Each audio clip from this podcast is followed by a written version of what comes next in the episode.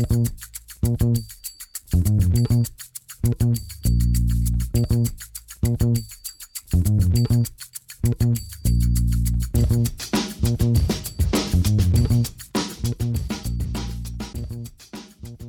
damit hallo und herzlich willkommen zu Football Rausch. Schön, dass ihr wieder eingeschaltet habt. Mein Name ist Tim Rausch und der NFL Draft ist seit einer guten Stunde vorbei. Die siebte Runde ist durch. Die ersten undrafted Free Agents haben auch schon ihre Verträge unterzeichnet und ich habe heute den Tag damit verbracht, natürlich den, den Draft zu verfolgen, aber auch zu schauen, welche Teams haben sich in diesem Draft in meinen Augen besonders gut geschlagen und welche Teams haben vielleicht ein bisschen was liegen lassen, haben vielleicht von der Herangehensweise in meinen Augen nicht ganz so überzeugt. Es ist natürlich klar, dass das alles immer sehr subjektiv ist. Ich habe mir aber sechs Teams rausgesucht, die, ähm, ne, sieben Teams sogar, die einen besonders guten Draft hatten. Äh, drei Teams, wo ich sage, da habe ich zumindest ein paar Fragezeichen. Und würde das gerne mit euch besprechen. Also insgesamt zehn Teams. Äh, natürlich gibt es auch eine ganze Reihe an weiteren Teams, die heute nicht besprochen werden, ähm, die einen guten Draft hatten. Es gibt ein paar, wo ich auch ein paar Fragezeichen hatte. Aber das sind für mich jetzt äh, einfach die Ausreißer nach oben und nach ganz unten. Und ähm, diese würde ich halt gerne mit euch besprechen. Und ich fand, es war generell ein, ein sehr aufregender Draft. Ähm, ziemlich viel äh, wilder Kram passiert auch eine Draft Class, wo man, glaube ich, gesehen hat, dass da in der Breite sehr viel da ist, also wo viele Teams ähm, auch in den späteren Runden noch Spieler geholt haben, wo ich auf jeden Fall denke, dass die Starter werden könnten oder zumindest Rotationsspieler werden können. Und ähm, ja, ich äh, fand es einfach ähm, ein sehr, sehr spannendes Wochenende. Ich freue mich auch, wenn äh, die Folgen hier bei euch sehr gut ankommen, ähm, wenn die vielleicht auch auf Social Media geteilt werden oder im Freundeskreis und wir da ein paar neue äh, Football-Rausch-Fans dazu bekommen die sich äh, entweder darüber freuen können, dass ich hier das Team lobend erwähne oder sich darüber aufregen können, äh, wenn ich das Team kritisiere. Ähm, äh, wie gesagt, das ist alles immer subjektiv. Ähm, ich liege falsch, genauso wie die General Manager der Teams auch manchmal falsch liegen. Aber ich habe ja, eine ganze Menge Zeit mit äh, vielen, vielen der NFL-Draft-Spieler verbracht und denke, dass ich da einen ganz guten Überblick jetzt habe, welche Teams wirklich sehr positiv aufgefallen sind, welche Teams vielleicht ein bisschen negativer aufgefallen sind. Aber jetzt habe ich schon 2 Minuten 30 ähm, um den heißen Brei geredet und ich würde sagen, wir fangen an mit den sieben Teams, die in meinen Augen äh, sich sehr gut verstärkt haben. Angefangen tatsächlich bei den Arizona Cardinals und das ist, glaube ich, was, was wir die letzten Jahre nicht so häufig gehört haben. Die Cardinals waren auch immer mal wieder in der Verliererkategorie in den letzten Jahren hier im Podcast und das hat sich dann meistens leider auch ein bisschen ähm, bewährt. Aber dieses Jahr sind sie bei mir ganz klar in der Gewinnerkategorie, weil sie ähm, nicht nur gute Spieler geholt haben, sondern in meinen Augen auch eine sehr gute Herangehensweise an den ganzen äh, Draft hatten. Und angefangen damit ähm, mit der Frage, wie wollen die Cardinals sich ausrichten? Und es ist ja aktuell so, du hast einen neuen Head Coach, ähm, du hast Kyler Murray, der noch verletzt ist, der auch noch ein bisschen länger verletzt sein wird. Und du spielst einfach, wenn du den Kader dir anschaust, dieses Jahr nicht oben mit. Du hast eine, eine Division, die gut ist mit den 49ers und den Seahawks, die ähm, einen sehr guten Kader haben. Und bist einfach aktuell nicht in der Lage, ganz, ganz vorne anzugreifen. Und was macht man dann am besten? In meinen Augen äh, stellst du dich so auf, dass du nicht alles rausballerst, um möglichst dieses Jahr ähm, auf Krampf äh, Starter zu kriegen, sondern du stellst dich so auf, dass du langfristig als Franchise einfach gut dastehst und das haben sie in meinen Augen gemacht, weil sie haben eine ganze Menge Picks für den nächsten Draft gesammelt, ähm, allen voran einen Erstrunden-Pick und zwei Drittrunden-Pick Picks äh, zusätzlich, auch noch von den Texans bzw. den Titans, also zwei Teams, die vielleicht auch ähm, nicht ganz so gut abschneiden werden nächstes Jahr und dementsprechend hoch wird dann der jeweilige Pick sein, also der Erstrunden-Pick der Texans. Das kann gut und gerne mal mindestens ein Top-10-Pick sein, äh, den die Cardinals da eingesackt haben. Die Drittrunden-Picks können beide auch relativ früh sein, also ähm, das ist schon mal, finde ich, eine sehr gute Herangehensweise, dass du da einfach Munition für nächstes Jahr sammelst. Und sie haben noch eine ganze Reihe an, an Viert- und Fünftrunden-Picks geholt. Ähm, das finde ich einfach gut. Dadurch ähm, verstärkst du dein Team ja auch in der Breite, weil auch das ist bei den Cardinals einfach nicht so sonderlich gut aktuell. Es fehlt da einfach an allen Ecken und Enden an jungen, talentierten Spielern und Ähm, mit der Herangehensweise sammelst du da einfach viele von diesen jungen Spielern. Aber sie haben eben auch im Draft einiges gemacht. Ähm, der Uptrade für Paris Johnson, ich werde jetzt nicht so mega viel über die erste Runde reden, weil da habe ich ja jeden einzelnen Pick schon äh, durchanalysiert. Ähm, der Uptrade für Paris Johnson war vielleicht ein bisschen teuer, aber auch nicht so unnormal teuer. Deswegen fand ich, ging das auch auf jeden Fall in Ordnung für einen äh, Tackle, der vielleicht der beste Tackle im Draft ist. Ähm, aber ich finde auch, was sie jetzt in den letzten zwei Tagen gemacht haben, sehr gut. Ähm, Bijay Ojulari auf Edge geholt, äh, technisch sehr, sehr feiner ähm, Edge-Rusher, der vielleicht nicht die allerhöchsten physischen Anlagen hat, ähm, aber zumindest mit Tempo kommt, mit einer super Technik kommt und wahrscheinlich relativ früh dann auch starten wird, gerade weil die Cardinals ja auch auf Edge nicht so super aufgestellt sind.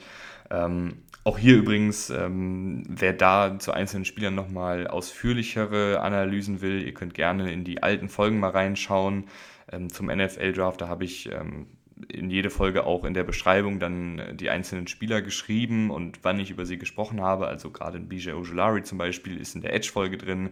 Da rede ich dann gute fünf Minuten oder sechs Minuten über den Spieler und halt ein bisschen ausführlicher als jetzt hier. Könnt ihr gerne danach auch nochmal reinhören, wenn ihr Bock drauf habt. Ähm, jetzt hier jeweils immer nur die Kurzanalyse. Ähm, Garrett Williams auf Cornerback äh, passt für mich auch. Ist ein Cornerback mit guter Größe, schnellen Füßen und der Fähigkeit, ganz gut an Receivern zu kleben. Hat auch keine elitären physischen Anlagen, aber dürfte ebenfalls ein solider Starter werden. Hat sich allerdings das Kreuzband gerissen letztes Jahr. Aber auch hier, die Cardinals sind ja in keiner Eile, dass jetzt unbedingt jeder Spieler sofort starten muss, sondern es geht ja darum, einfach Talent zu sammeln. Und Garrett Williams in der dritten Runde ist auf jeden Fall ähm, ein guter Pick. Äh, Gleiches gilt für Michael Wilson, einen Route Running Receiver, der eine Größe und eine Physis mitbringt. Ähm, vielleicht dann, ich weiß jetzt nicht, ob er die Andre Hopkins beerben kann, weil es schon ein anderes Skillset, aber Hopkins ist ja auch noch da. Ähm, aber ist auf jeden Fall ein Slot-Starter, ähm, der sehr gute Hände hat, der sehr gutes Route Running hat, der seinen Körper, finde ich, auch sehr, sehr gut bewegt. Und ähm, das passt auch. Ähm, also ich habe wirklich sehr, sehr wenig zu meckern am, am Cardinals ähm, Draft insgesamt. Du hast dann noch ähm, John Gaines geholt, der ist ein athletischer Guard Center mit einem guten Spielverständnis, der besonders aus der Bewegung heraus gut blocken kann und stets auf der Suche nach Arbeit ist. Also der, der guckt dann wirklich immer, kommt noch irgendwo ein Linebacker, kommt noch irgendwo ein Cornerback Safety, den ich irgendwie noch blocken kann, gerade im Laufspiel. Allerdings als Pass Protector und auch als Laufblocker nicht immer technisch sauber und es fehlte ihm in Pass Protection an Physis und Standhaftigkeit. Ähm, Clayton Toon, Quarterback, fünfte Runde, kann man mal mitnehmen, ist äh, ja so ein typisches Projekt auf, auf Quarterback, der ähm, eine Menge Athletik mitbringt, einen guten Wurfarm mitbringt, aber halt ja sehr inakkurat ist und da wirklich auch Defizite als reiner Passer hat.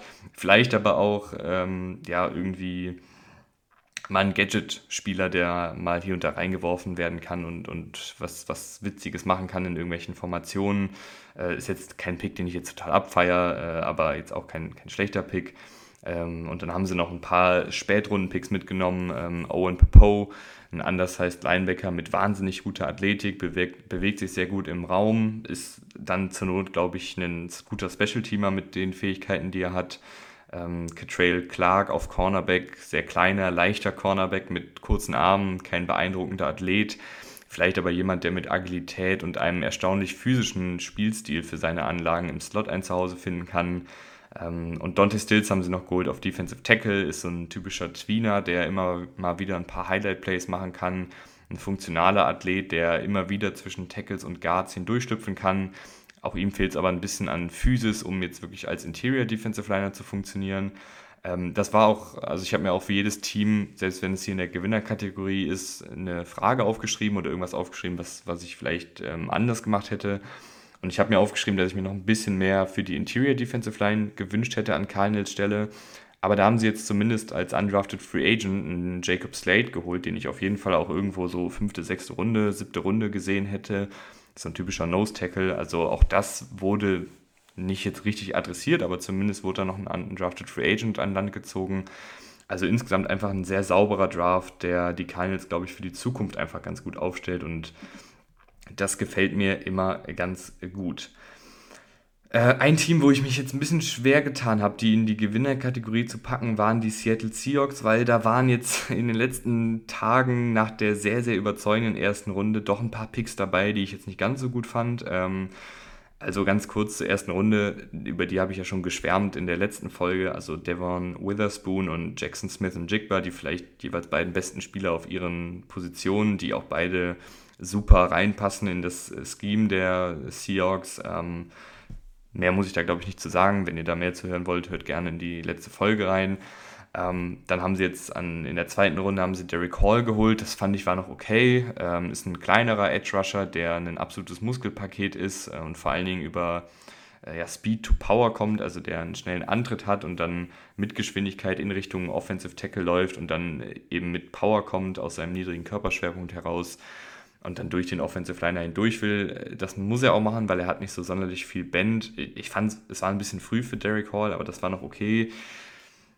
Was ich halt nicht verstehe, ist der Charbonnet. Äh, erstens äh, finde ich, ist er nicht, also ich habe ihn einfach nicht so als so unfassbar guten Running Back äh, gesehen. Natürlich hat er auch seine, seine Qualitäten, ist halt ein ziemlich gutes Rundumpaket, wie ich finde. Also ähm, deckt viele Bereiche des Spiels ab, sei es jetzt, sei es jetzt die läuferischen Fähigkeiten, ähm, die Fähigkeiten als Passblocker, aber auch die Fähigkeiten, den Ball mal zu fangen.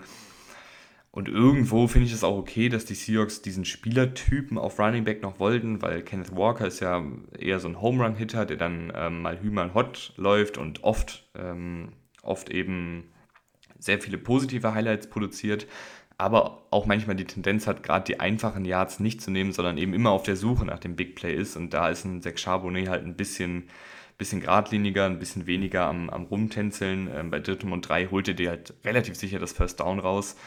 Und ich kann verstehen, dass die Seahawks diesen Spielertypen gut finden. Ähm, ich finde es prinzipiell auch keine schlechte Ergänzung, aber es ist mir halt zu früh und ich finde, dafür hatten die Seahawks auch noch ein paar andere kleinere Baustellen, die ich da eher bedient hätte. Ähm, deswegen, das ist was, was mir auf jeden Fall dann, ähm, ja, in Anführungsstrichen negativ aufgefallen ist.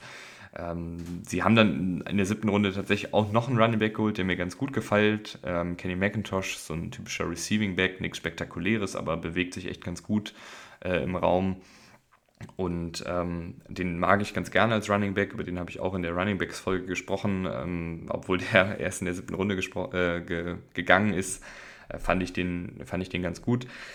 Ähm, und dann hatten sie noch ein paar Picks äh, in, den, in den mittleren Runden, haben da äh, die Interior Offensive Line dann doch verstärkt. Deswegen ähm, fand ich, war das dann auch wieder okay mit dem Charbonnet-Pick. Pick, äh, natürlich jetzt kein, ist jetzt nicht mega geil, aber es ist zumindest okay, dass sie dann zumindest im Nachhinein noch die, die Interior Offensive Line verstärkt haben mit Oluwatimi und ähm, mit Bradford. Ähm, ja, ähm, Bradford ein rundum guter Guard mit in meinen Augen wenig klaren Schwachstellen, hat die nötigen physischen Anlagen. Ist jetzt nicht der Beste in der Bewegung, aber ist, glaube ich, halt einfach so ein typischer, typischer Mid-Round-Guard, der äh, über Jahre, glaube ich, seinen Job ganz solide macht, aber vielleicht jetzt nie auf so einem guten elitären Level unterwegs ist. Ähm, und Oluwatimi ist ähm, ein erfahrener Center mit sehr guter Spielintelligenz, aber ein paar athletischen Defiziten. Aber das sind, finde ich, beide Spieler, die man gerne so in den mittleren Runden mitnimmt, die dann vielleicht auch relativ schnell starten können. Ähm, die Defensive Line haben sie auch noch verstärkt mit, mit Cameron Young. Äh, das ist dann eher so der, der Upside-Spieler, also hat äh, sehr lange Arme, viel Wumms in den Händen und ein paar physische Anlagen, um ein guter Pass-Rusher zu werden, aber ist noch ziemlich ungeschliffen. Das Gegenteil davon ist, finde ich, so ein bisschen Mike Morris, äh, Defensive End. Ist so ein typischer Big-Bodied äh, Laufverteidiger, also äh, sehr physisch, ähm, aber jetzt nicht super spritzig, ähm, deswegen wahrscheinlich kein sonderlich gefährlicher Pass-Rusher. Und ich glaube, Mike Morris ist jetzt niemand, der sich jetzt riesig entwickeln wird, aber der einfach relativ konstant gerade bei Early Downs sein wird. Also das passt für mich auch. Jerry Greed habe ich äh, das erste Mal gehört, als sie ihn vorhin gepickt haben. Habe mir dann so ein bisschen angeguckt, was der so am College gemacht hat, was der so für, für physische Anlagen hat und ist, glaube ich, ein typischer, wenn alle Stricke reißen, äh, Special-Teamer, weil er da schon ein paar athletische Fähigkeiten hat. Also das passt in meinen Augen auch dann in der sechsten Runde. Aber der Seahawks Draft, äh, den finde ich halt gut, weil die erste Runde mir sehr, sehr gut gefallen hat. Ähm, mir haben auch die Interior Offensive Line Picks gefallen. Ich hätte mir einfach gewünscht, dass der der Charbonnet-Pick nicht passiert wäre, sondern dass man da vielleicht noch irgendwas anderes adressiert hätte. Ähm, ja, aber das ist, ist halt immer so. Ne? Es ist halt selten, dass man einen Draft komplett abfeiert, gerade wenn man das so mit seinen eigenen ähm, mit seiner eigenen Herangehensweise, seinen eigenen äh, Noten für die Spieler vergleicht, ist das, glaube ich, logisch. Aber ich muss sagen, wo ich äh, sehr, sehr wenig äh, zu meckern habe, ähm, ist bei, bei den Indianapolis Colts. Und auch das ist was, was ich äh, nicht unbedingt erwartet hätte zu sagen, weil die Colts auch in den letzten Jahren hier und da mal nicht ganz so gut abgeschnitten haben. Aber die haben einfach eine Menge guter Spieler geholt. Ähm, Anthony Richardson, äh, ja, haben wir schon drüber gesprochen, mag ich sehr, sehr gerne. Auch, dass sie da gar nicht hochtraden mussten, sondern dass sie da ähm, mit dem Pick, den sie halt hatten, äh, den geholt haben. Finde ich sehr gut. Generell haben die Colts auch einige gute Trades noch eingefädelt ähm, und ein paar Picks gesammelt. Und dann haben sie halt losgelegt mit einem Julius Brands, der, der ein guter Outside-Cornerback ist, äh, mit, mit guten athletischen Anlagen und einer guten Physis. Ähm, ich mag den ganz gerne, der hat auch echt gute Maße. Äh, Josh Downs, ein, ein spritziger Slot-Receiver, der enorm gut zum Ball hocharbeitet, der aber auch Yards nach dem Catch kreieren kann. Ähm, mag ich auch sehr gerne. Dann ein Blake Freeland, äh, ein großer, drahtiger Tackle mit guter Athletik, der am besten in Bewegung ist. Hat ein paar Probleme gegen Power, wenn er von unten nach oben ausgehebelt wird, aber auch der passt, glaube ich, gerade in diesen schematischen Aufbau des Laufspiels sehr, sehr gut. Die Colts haben generell eine ganze, ganze Menge äh, richtig guter Athleten geholt, äh, was ich auch immer interessant finde ähm, oder gut finde jetzt in dem Fall, weil ich finde gerade die Colts wenn man an die Colts gedacht hat in, in den letzten äh, ein, zwei Jahren, hat man jetzt nicht unbedingt gedacht, wow, die haben aber wirklich ein athletisches Feuerwerk da auf dem Feld. Ähm, und dass da jetzt mal ein paar Spieler kommen, die die Power mitbringen, die Tempo mitbringen, die Physis mitbringen. Ich glaube, das tut dem Team ganz gut. Und da haben sie dann auch in der vierten Runde weitergemacht mit Adetumiva Adebavore. Ich hoffe, ich spreche ihn richtig aus. Ähm, auch der, äh, ja, ein absoluter athletischer Freak. Ähm, dralliger Interior Defensive Liner, der einen enorm guten ersten Schritt hat und halt viele, viele physische Anlagen hat, aber einfach noch nicht ganz so ausgereift ist. Äh, das werde ich, glaube ich, relativ oft sagen ähm, bei, den, bei den Colts. Äh, Darius Rush geholt, ähm, großer physischer Cornerback mit gutem Endtempo, ist ein ehemaliger Receiver, hat auch ganz gute Ballskills. Ähm, Daniel Scott hat ein ganz gutes Spielverständnis und die Fähigkeit, in Man-Coverage zu bestehen, ist so ein Safety-Hybrid, der wahrscheinlich am besten nahe der Line of Scrimmage eingesetzt wird, obwohl er da nicht der allerbeste Tackler ist. Und dann könnte ich hier noch äh, ewig weitermachen. Ähm, das sind natürlich dann auch Spieler, die ich jetzt nicht so unnormal äh, detailliert gescoutet habe, aber äh, Will Mallory, der Tight End, war der schnellste Tight End im Combine, hat einen guten Catch-Radius und Körperkontrolle beim Catch.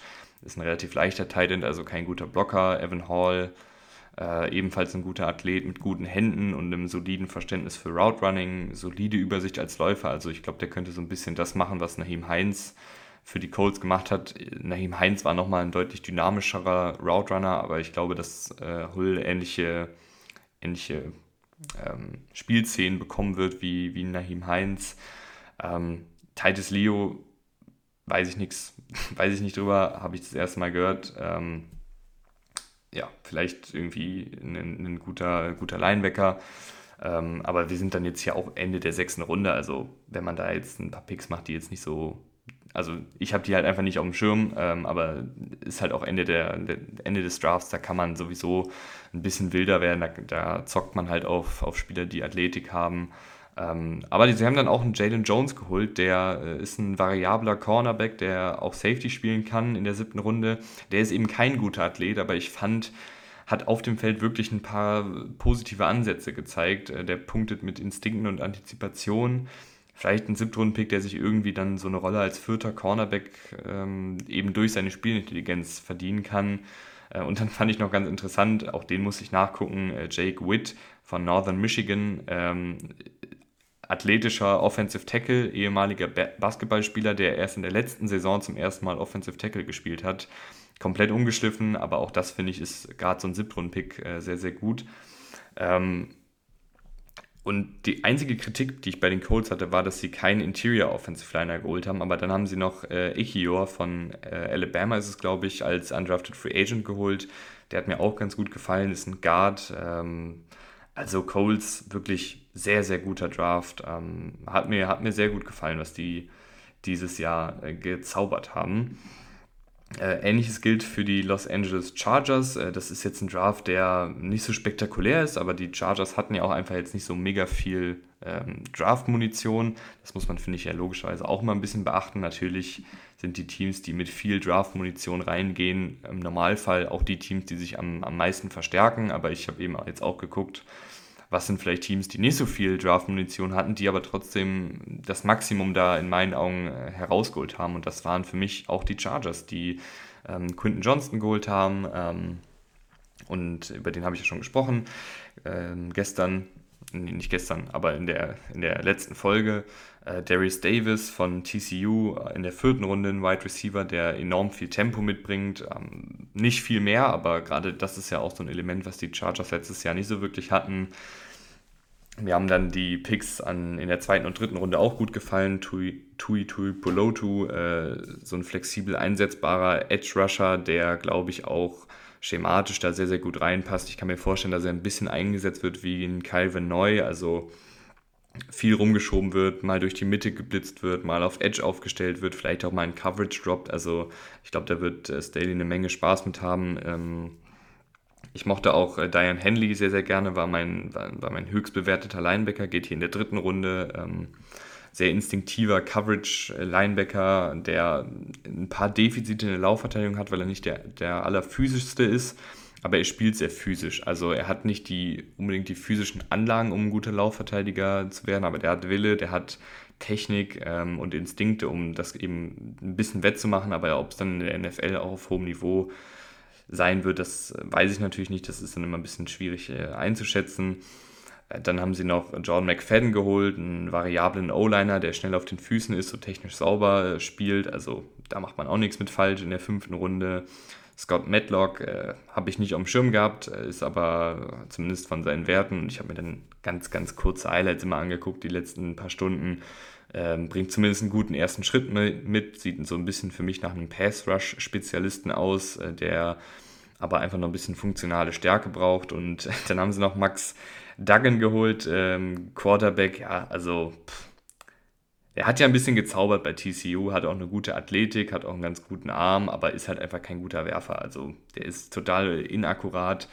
Äh, aber spielt zumindest jetzt wieder mit, äh, mit Darius Davis und Quinton Johnston zusammen. Also sehr, sehr wild, dass äh, er sozusagen jetzt mit seinen beiden Receivern wieder vereint ist. Also das finde ich schon eine, eine, coole Geschichte. Aber die Chargers, ähm, ich finde, die haben da echt viel rausgeholt. Ähm, was ich mir noch ein bisschen gewünscht hätte, wäre tatsächlich hier ein Running Back. Also vielleicht anstelle von einem, von einem Scott Matlock oder Max Duggan, ähm, vielleicht noch ein Running Back, der so für diese äh, läuferischen Situation da ist. Du hast ja Austin Eckler, ist ja noch da, weiß natürlich nicht, ob das auch so bleiben wird, aber der ist ja aktuell noch im Kader. Ich finde, es brauchte aber da einen Running Back, der halt äh, läuferisch was drauf hat und da, da so ein bisschen einfach die Last auch tragen kann, der dann vielleicht seine 10, 12 Carries pro Spiel kriegt und Eckler so ein bisschen entlastet. Das hätte ich noch ganz gut gefunden, aber ist jetzt auch nicht was, was man äh, unbedingt draften muss. Da gibt es ja auch immer auf dem Free Agent Markt noch was und ist okay. Also wenn du da jetzt vielleicht in, vielleicht auch als undrafted Free Agent jetzt noch irgendwie so einen bulligeren Running Back dir holst, dann passt das für mich auf jeden Fall. Und das ist wirklich ein eine, eine kleiner Kritikpunkt, den ich da anbringen würde. Die Bengals äh, haben ebenfalls nicht so super viel Draftkapital gehabt und ähm, was mir da gefallen hat, ist einfach, dass sie den Draft so auf sich haben zukommen lassen. Also die, die haben nichts Wildes gemacht, die haben einfach ähm, das, das Board so fallen lassen, wie das Board halt eben fällt und haben dann ihre Spieler geholt. Miles Murphy als ähm, Projekt-Defensive End, der hinter Hubbard und, Hut, äh, nicht Hutchinson, der hinter Hubbard und Hendrickson ähm, rangezogen werden kann. Du hast DJ Turner geholt, einen feilschnellen Slot-Cornerback, äh, finde ich sehr, sehr interessant. Äh, Jordan Battle, ein instinktiver Safety, der technisch sehr sauber spielt und eine gute Reaktionszeit hat. Äh, ist kein super agiler, explosiver Spieler, aber sehr geradlinig, ähm, sehr clever. Und ich glaube, dass der da auch gut reinpasst, so in das Ganze, was die Bengals defensiv machen wollen. Ähm, Charlie Jones hat mir gut gefallen, cleverer Route Runner mit sicheren Händen und guten Fähigkeiten nach dem Catch. Kleinerer, leichterer Receiver und dann haben sie ganz spät noch Andre Iosovas geholt. Äh, der ist das Gegenteil davon, ein großer, schneller Receiver. Also Ähm, auch hier finde ich ganz gut, wie sich dann die Skillsets ergänzen, dass du da einfach den Kader so ein bisschen auffüllst, weil ähm, Receiver hinter dem bereits vorhandenen Trio aus Boyd, Chase und Higgins war auf jeden Fall, finde ich, ein Need, dass du da mal ein bisschen ähm, Diversität reinbekommst und auch Qualität. Und das macht man, finde ich, mit dem Draft. Ähm, Chase Brown auf Running Back finde ich auch sehr, sehr spannend. Ist so ein absoluter athletischer Freak, äh, der vielleicht hinter Mixen oder vielleicht auch für Mixen dann, dann rangezogen werden kann. In der fünften Runde ist da, finde ich, auch ein super Spot für. Gut, Panther, sechste Runde, mein Gott, können sie machen. Ich glaube, der Panther der Bengals war auch die letzten, war auch letzte Saison nicht so gut, wenn ich das richtig in Erinnerung habe. Ähm, macht man auch nichts mit falsch. Und dann haben sie noch DJ Ivy geholt, Cornerback, ganz, ganz am Ende des Drafts. Den hatte ich nicht auf dem Schirm, äh, kann ich nichts groß zu sagen. Aber generell ein sehr, sehr sauberer Draft für die Bengals, die einfach ihren Kader punktuell, finde ich, gut verstärken, auch so ein bisschen zukunftsorientiert arbeiten. Wer weiß, wie lange ähm, oder ob man dann ähm, einen Hubbard, einen Hendrickson, vielleicht auch einen Mike Hilton im Slot, ob man die alle über die nächsten zwei, drei Jahre so halten kann, weil ich glaube auch, dass die Verträge von allen langsam auslaufen. Ich habe jetzt gar nicht auf dem Schirm, wann da welcher Vertrag ausläuft, aber dass du dann einfach schon mal vorab den einen oder anderen Spieler holst, der die dann auch ersetzen könnte. Das finde ich immer clever. Ähm, wer weiß, wie lange noch ein Tyler Boyd macht. Vielleicht ist da so ein Charlie Jones, auch wenn ein anderer Spielertyp ist, jemand, der im Slot da ein bisschen übernehmen kann. Also einfach ein sehr, sehr cleverer Draft. Gleiches gilt auch übrigens für Joe Mixon. Also wenn Chase Brown sich zum Beispiel gut entwickelt, ähm, bist du da, glaube ich, auch eher gewillt, äh, Joe Mixon zu entlassen oder ziehen zu lassen, wie auch immer. Ähm, da ist ja auch abseits des Feldes immer mal wieder ein bisschen Drama. Also einfach ein sehr, sehr guter Draft der Bengals. Äh, total unspektakulär, aber, aber clever. Ähm, auch hier war ein Kritikpunkt ähm, für mich so ein bisschen Offensive Line, Tight End. Das wurde nicht so richtig adressiert. Da hätte man, finde ich, zum Beispiel dann anstelle des Panthers äh, nochmal irgendeinen Tight End, der vielleicht blocken kann, äh, wählen können. Aber sie haben zumindest noch einen Jackson Kirkland geholt als undrafted Free Agent. Das war auch ein Interior Offensive Liner, den einige ganz gut fanden. Also vielleicht ist das ja auch jemand, der sich noch ähm, in den Kader spielen kann. Ich glaube, es muss nicht sonderlich viel gesagt werden über den Draft der Philadelphia Eagles. Ich habe über die erste Runde schon äh, geschwärmt und sie haben eigentlich dann mehr oder weniger ähm, weitergemacht, äh, haben Tyler Steen geholt in der dritten Runde, einen Offensive Tackle, groß, physisch, gute Athletik, der wird wahrscheinlich als Guard bei den Eagles herangezogen und der hat einfach die Anlagen, ein guter Offensive Liner, gerade mit dem Eagles Coaching Staff zu werden. Das ist einfach klar, dass der in einem oder zwei Jahren ein Starter ist und das äh, gut machen wird. Das kann ich mir einfach nicht anders vorstellen. Ähm, Sidney Brown so als äh, Safety äh, der auch wenn er ein bisschen stilistisch äh, unterschiedlich ist zu CJ Gardner Johnson, glaube ich, so ein bisschen die Rolle übernehmen kann. Ähm, gefällt mir auch sehr, sehr gut. Keely Ringo in der vierten Runde, äh, Outside Cornerback, der äh, ja, hinter Darius Slay und Bradbury herangezogen werden kann. Ähm, vielleicht aber auch als Safety spielen kann. Das war mal eine Idee, die ich vor ein paar Wochen auf Twitter äh, geschrieben hatte, dass ich Keely Ringo vielleicht auch als Safety sehen könnte. Mal gucken, was sie mit ihm machen.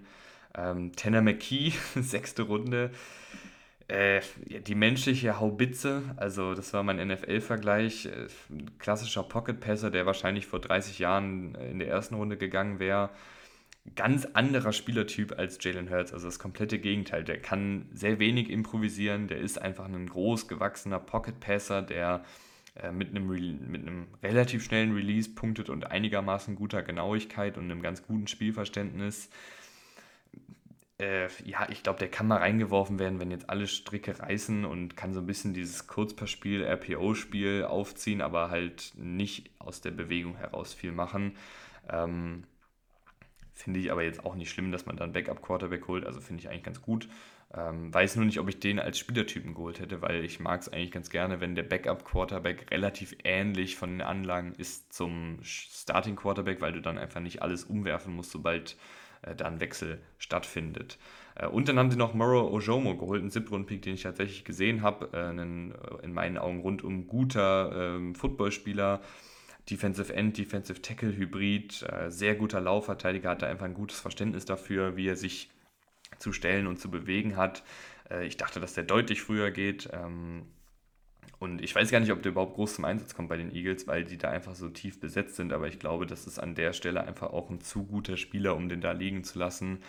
Die einzige negative Sache, die ich bei den Eagles habe in diesem Draft, ist die Tatsache, dass mir so ein bisschen Linebacker gefehlt hat. Also ich hätte mir einen physischen, schweren, bulligen Linebacker gewünscht, weil wenn man in den Kader der Eagles schaut, äh, sind da aktuell Kobe Dean und Nicholas Moreau als Starter auf Linebacker gelistet. Beides eher leichtere Coverage-Linebacker, die jetzt nicht unbedingt gut darin sind, gegen Guards und Center äh, in, in Blocks reinzugehen und da irgendwie zu stacken und zu shadden und ähm, Tackles zu setzen, sondern die halt besser im Raum arbeiten und so ein ja, also ich hatte sie, ich hatte mal im Mockdraft Jack Campbell, äh, ich glaube in der zweiten Runde zu ihnen, äh, mit einem Downtrade oder so war das, glaube ich. Ich habe es aber auch nicht mehr so ganz im Kopf, aber halt, ich hätte mir gewünscht, dass man hier irgendwo noch so einen Linebacker holt, der so ein bisschen oldschool-mäßig, wie einen TJ Edwards zum Beispiel letzte Saison, eben da die Plays auch in der Laufverteidigung macht. Ähm, das gab es leider nicht, aber vielleicht findet man da ja noch irgendwie einen im Free Agent Markt, äh, der da reinpasst.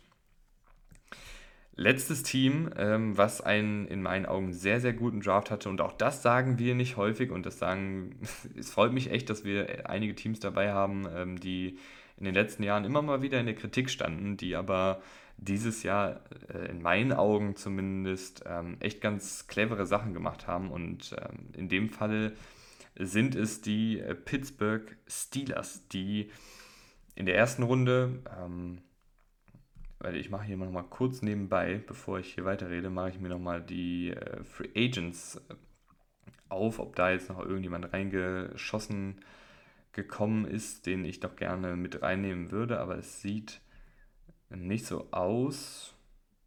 Moment, gib mir noch einen kleinen Moment. Äh, Ah, die Vikings haben noch Evan Pace Jr. und Andre Carter geholt, zwei, zwei sehr gute undrafted Free Agents, also Vikings-Fans. Ich rede zwar nicht heute explizit über euer Team, aber hier habt ihr zumindest nochmal zwei gute undrafted äh, Free Agents geholt. Aber ich glaube, das äh, war es dann jetzt hier auch äh, an neuen Infos. Ja. Aber wir kommen zurück äh, zu den, ähm, zu den Steelers, die ähm, Broderick Jones geholt haben. Das hat gepasst, äh, brauchten sie auf jeden Fall und dann wirklich losgelegt haben mit einem Joey Porter, der nicht nur von der Story her passt, äh, sondern auch von seinen Fähigkeiten, großgewachsener physischer Cornerback, ähm, der ja äh, einfach da sehr, sehr gut outside spielt, mit einer Menge Physis spielt und ich glaube, dass äh, das ja, dass der auch relativ schnell starten wird bei den Steelers, weil sie da einfach nicht so gut besetzt sind. Sie haben weitergemacht mit Keanu Benton, der ein sehr guter Defensive Tackle, Defensive End ist, also in dem Scheme eher dann ein Defensive End, äh, also ein 3-4 Defensive End, ähm, löst sich mit Power schnell vom Blocks und kann in der Defensive Line herumgeschoben werden, ist ein guter Quarterback-Jäger und hat alle Anlagen, um ein rundum guter Starter zu werden. Auch hier brauchten die Steelers in meinen Augen Verstärkung und das haben sie gemacht. Äh, Daniel Washington noch geholt, auf Tight End, der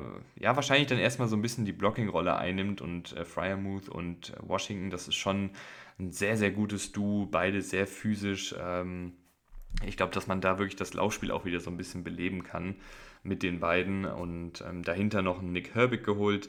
Weiß nicht genau, als was sie ihn sehen, ob sie ihn äh, als Edge Rusher sehen oder als Linebacker sehen.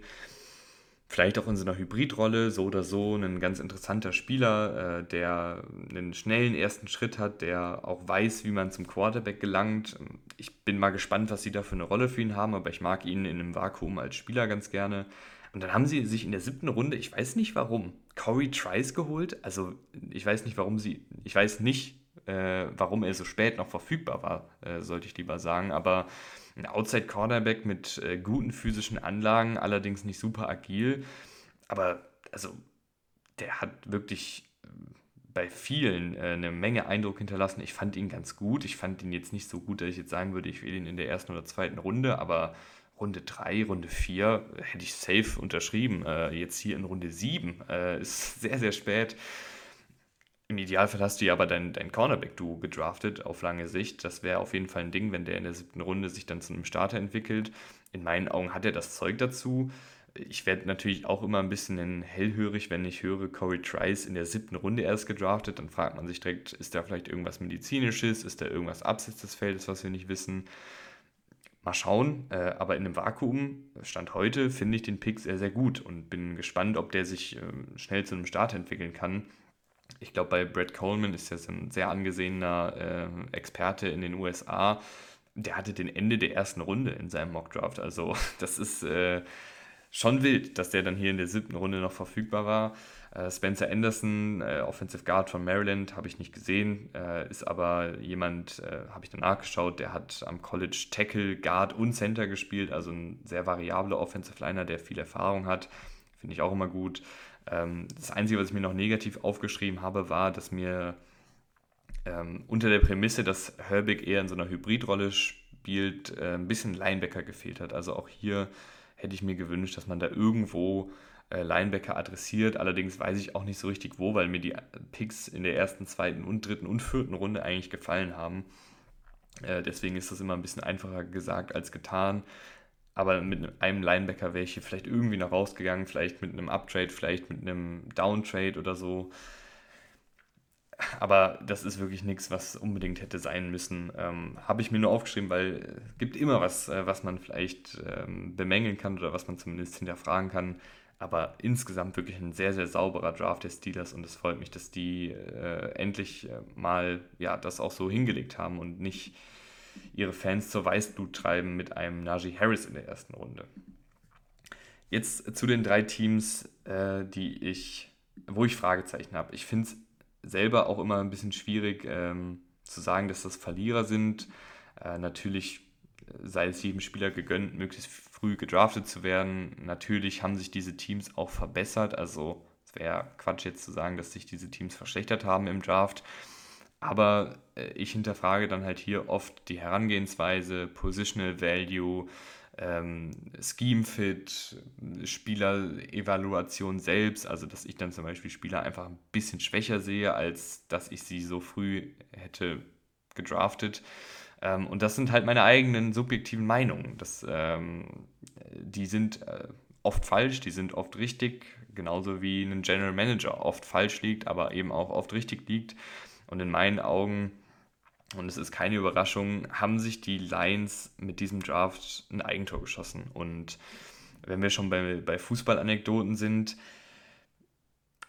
die Lions sind ein besseres Team geworden. Die Lions hatten aber auch eine Menge Munition und äh, ich glaube, wer sich den Lions Draft dann schön redet, dadurch, dass sie jetzt so viele gute Spieler bekommen haben, was auf jeden Fall der Fall ist, der würde sich auch einen Hattrick schön reden, den er schießt, obwohl er 10 Elfmeter bekommen hat. Also wer viele Möglichkeiten hat und dann im Rahmen der Möglichkeiten aber nur ein okayes Resultat hinlegt, das ist dann in meinen Augen kein sehr guter Draft. Und selbst wenn dann jetzt Spieler dabei sind, die ich gut finde, die auch das Team durchaus verstärken werden, wäre in meinen Augen halt einfach da deutlich mehr drin gewesen. Und ich glaube, über die erste Runde muss ich nicht groß reden, habe ich schon in der letzten Folge gemacht. Äh, beides Spieler, die ich nicht da gedraftet hätte, beides Spieler, die mir im Vakuum gefallen. Ähm, aber Jamie Gibbs war nicht unbedingt nötig, weil du einfach da auch gut besetzt warst. Ähm, Jack Campbell, finde ich, passt sogar ganz gut zu den Lions, aber du hast auch Anzalone verlängert, den ich jetzt nicht für einen sonderlich guten Spieler halte, aber wenn du ihn halt schon verlängerst, dann hätte ich da halt auch, also ich würde halt einfach nicht so viele Ressourcen in Linebacker stecken. Ähm, aber auch hier ist Jack Campbell in der ersten Runde, Mitte der ersten Runde für mich zu früh und ähm, dieses zu früh geht dann eigentlich weiter mit Sam Leporter. Anfang der zweiten Runde sehe ich ihn auch nicht so richtig. Ich fand ihn jetzt, also ich fand, es waren einfach noch ein paar bessere Titans da. Ich fand zum Beispiel Michael Mayer besser. Ähm, ich fand auch Luke Musgrave besser. Laporta äh, ist ein ganz guter Route Runner, ähm, der auch ganz gute Athletik mitbringt, der auch ganz gute äh, Yards nach dem Catch rausholen kann. Ähm, hat aber zum Beispiel nicht so sonderlich gute Blocking-Fähigkeiten. Ähm, und ich ja, weiß einfach nicht, ob das jetzt so unbedingt jemand wäre, den ich so früh gedraftet hätte. Ähm, vielleicht aber auch jemand, der relativ schnell zu einem Dreh- und Angelpunkt des, der Passoffensive werden kann.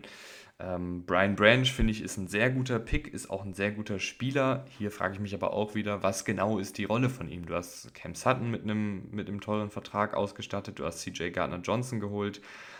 Beides Spieler, die beide spielen werden. Und ich weiß dann nicht mehr genau, was für Brian Branch noch übrig bleibt. Aber ich mag Brian Branch als Spieler gerne und ich finde es auch nicht schlimm, wenn dann so jemand nicht sofort startet, sondern wenn du vielleicht dann auch ein bisschen zukunftsorientiert guckst. Und in dem Falle finde ich es dann auch okay, wenn du da Best Player Available gehst und dir Brian Branch einfach sicherst und den Pick mag ich deshalb auch.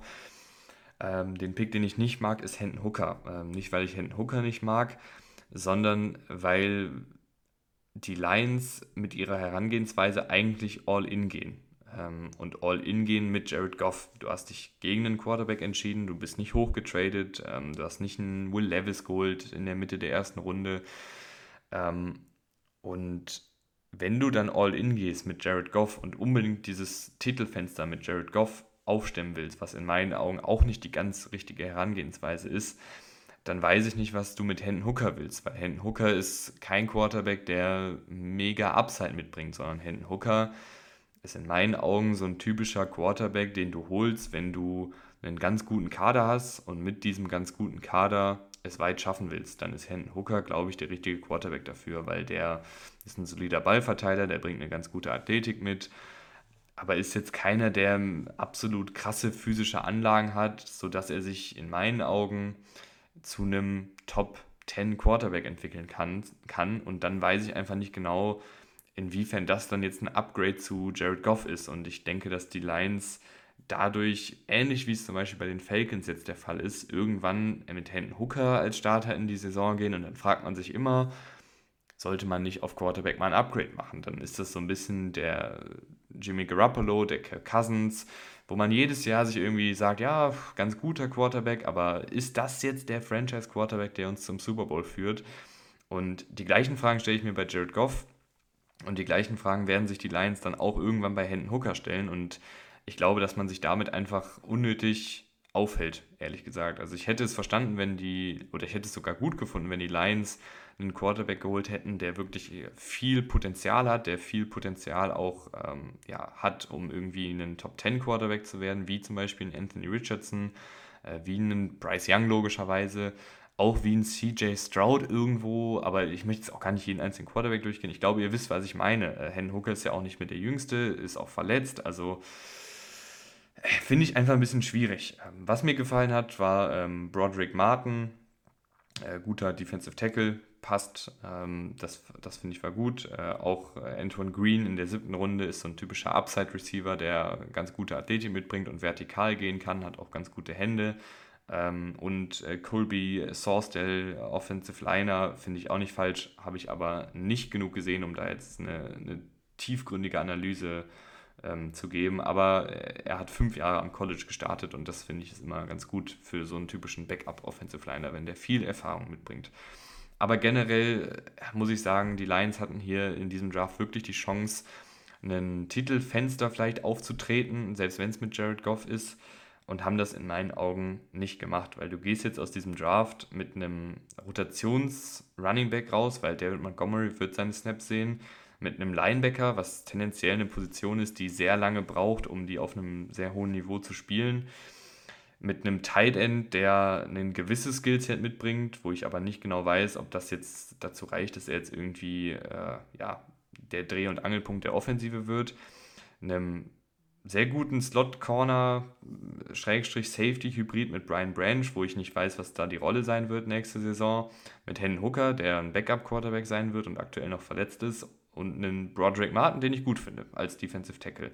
Und dann noch zwei Spätrunden-Picks. Also finde ich ist irgendwie ein bisschen wenig. Äh, aber ich lasse mich da auch gerne noch auf Diskussionen ein. Ihr könnt mir gerne schreiben, wenn ihr das anders seht. Ich finde es nicht so doll, muss ich ganz ehrlich sagen.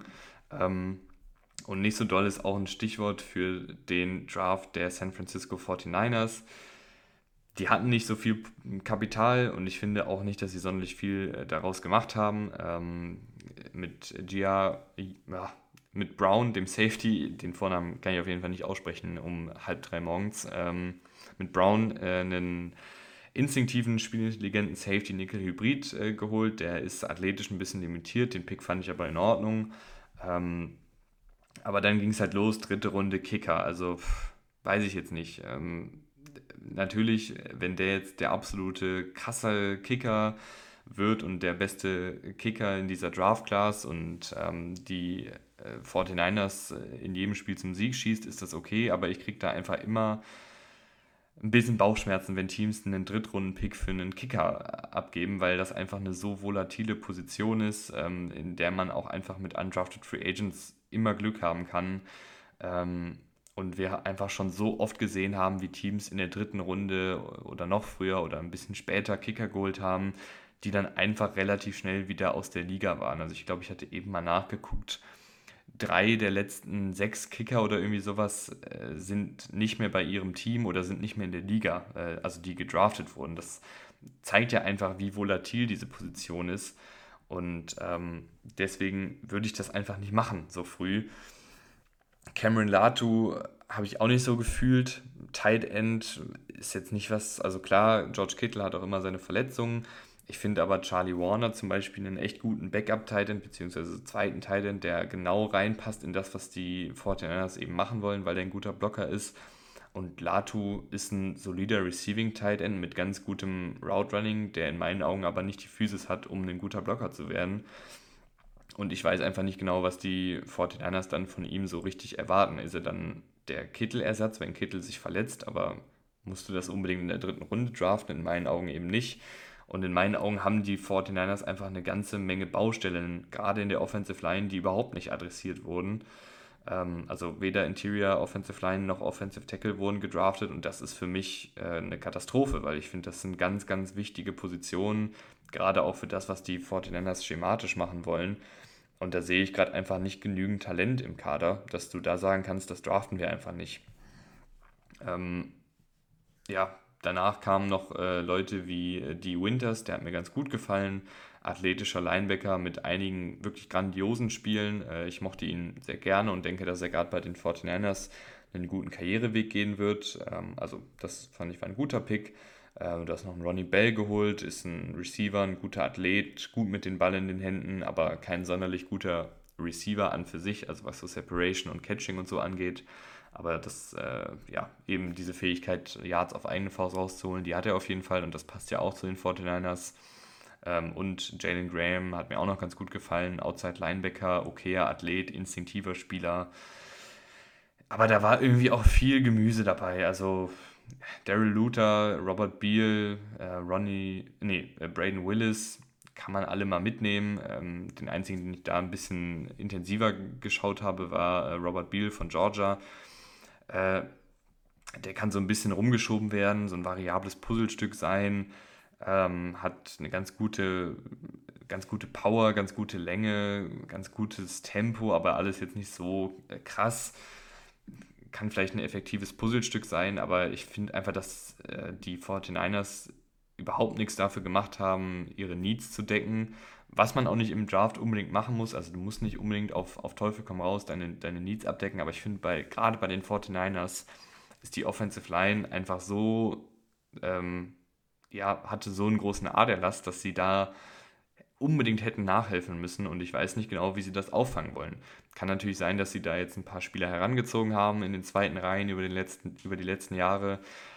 Aber mir ist das aktuell einfach zu wenig und ich weiß nicht, ob, ob sie sich da nicht in den Hintern beißen werden, dass sie zum Beispiel in diesem Draft zwei Titans geholt haben, die sie in meinen Augen beide nicht gebrauchen können. Also ich finde, du bist mit Kittle und mit Warner ganz gut aufgestellt.